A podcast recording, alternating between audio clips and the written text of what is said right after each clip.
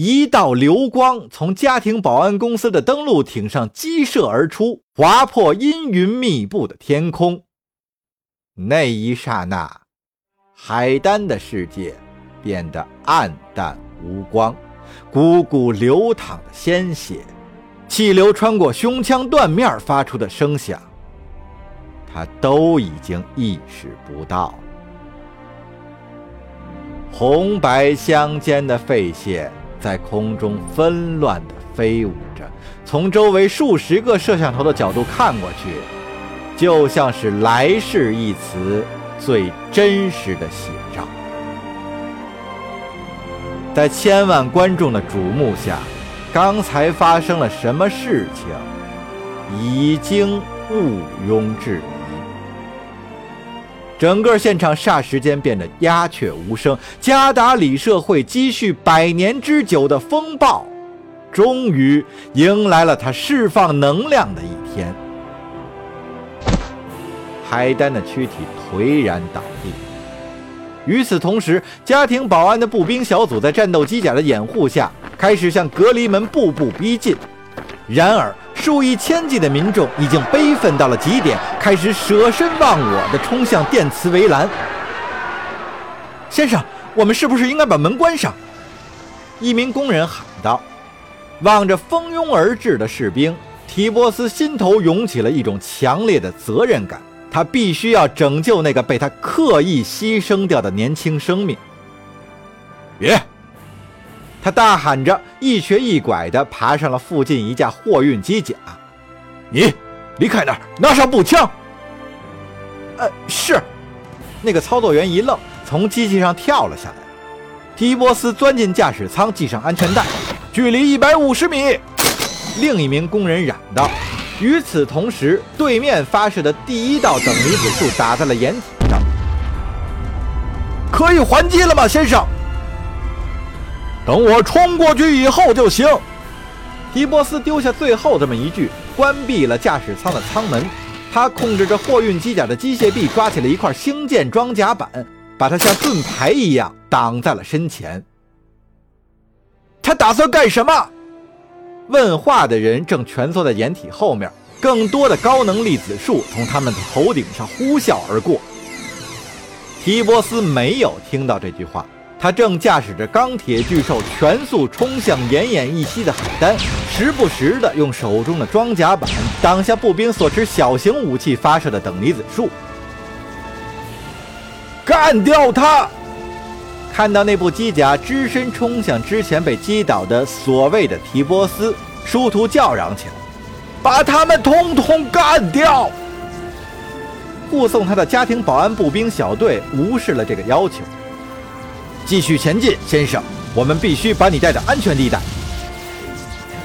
广播频道里突然传来了一段悲惨的呼救声：“他们冲进来了！家庭保安公司，我们需要支援！围栏被冲垮了！”有些人被困住了，撤不出来。那名建筑集团守卫的话戛然而止。殊途看到陷入狂怒的人潮越过围栏，疯狂地开始朝他冲了过来。在泥泞的地面上行走，利弊参半。过往的人都不得不放慢脚步，但也方便了他们更精准地射击目标。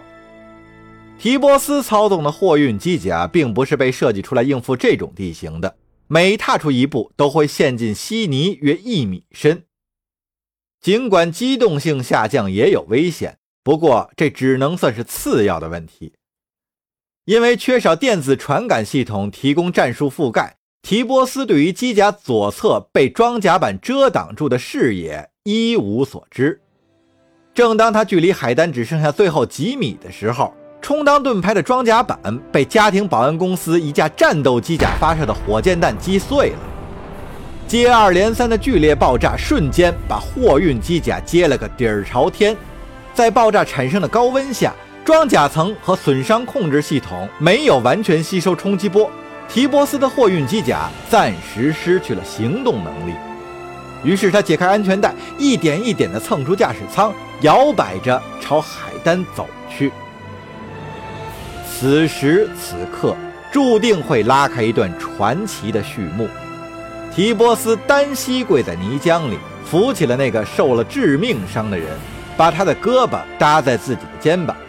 他不顾自己身上的累累伤痕，拖着海丹跟残疾的腿，拼命朝大门挪去。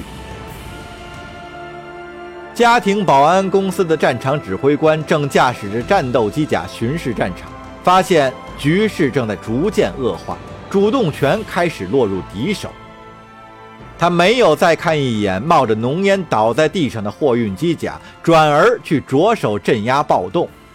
这架战斗机甲装备了声波发射器，能发射非致命的高能声波，让身在有效射程内且缺乏保护措施的人短暂丧失听觉和平衡感。指挥官一面下令暂停进攻建筑，一面激活了声波发射器。把人群朝围栏缺口的方向驱赶。对声波免疫的家庭保安公司士兵注意到，提波斯徒劳地试图捂住耳朵，但毫无效果。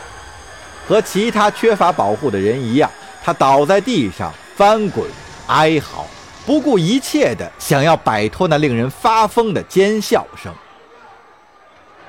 趁着这个机会。提波斯赫特的战友们或步行，或驾着机甲，纷纷从掩体中冲出来，把两个伤势严重的人救回了安全区域。家庭保安公司的士兵和建筑集团的守卫无暇阻止起义者关闭隔离门，他们正忙于修理破损的围栏，并且收复被暴乱工人占领的区域。战场指挥官一语不发。意识到他们的任务已经失败，这种结果显然很糟糕，但他反而松了一口气，因为在他的军旅生涯之中，还从未想过有一天自己会被派来屠杀加达里的同胞们。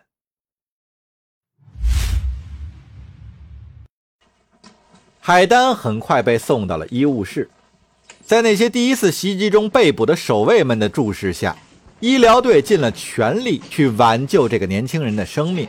然而，这具破碎的躯体早已失去了生命的迹象。提波斯走进来的时候，他们刚刚合上死者的眼睑。起初，提波斯脸上洋溢着希望，然而看到医疗人员的神情。他也变得肃穆了起来。海丹所穿的胸甲已经残破不堪，被丢弃在轮床旁边的地板上。提波斯拾起这件血迹斑斑的遗物，走到那些建筑集团守卫跟前，一边说一边挥动着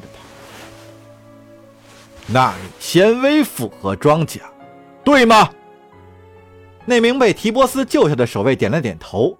他的一只手还被靠在自己躺的轮床上。你们全部穿的就是这个玩意儿！提波斯怒吼着，举起那件残破的胸甲，它上面有一个明显的缺口，从前胸直穿到后背。纳米纤维复合物应该能抵挡高能狙击枪的射击，这件胸甲却没有做到。你们知道为什么吗？守卫摇了摇头。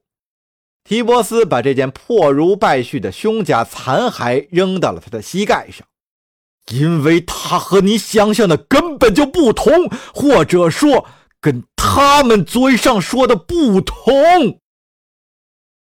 守卫用没有铐住的手拿起护甲检查，他变得面如土色，而提波斯。把一切尽收眼底。哎，好了，现在想跟我说说你们的想法吗？提波斯问道。守卫抚摸着胸甲的内层说：“他他们告诉我们，这种装甲有损伤薄膜衬里，含肾上腺素、泛用型血液促凝素、生物纤维粘合剂，有有有各种本可能救海丹一命的成分。可是。”可是它里面填充的是某些其他材料。原来你也一直活在死死亡的边缘。提波斯低声说：“他头上和脸上的伤口淌下丝丝的血线，看上去像是一个凶悍的斗士。我们都这样，不是吗？以后不会了。”守卫把目光迎向提波斯，目光变得坚毅。“只要我效忠于您，先生。”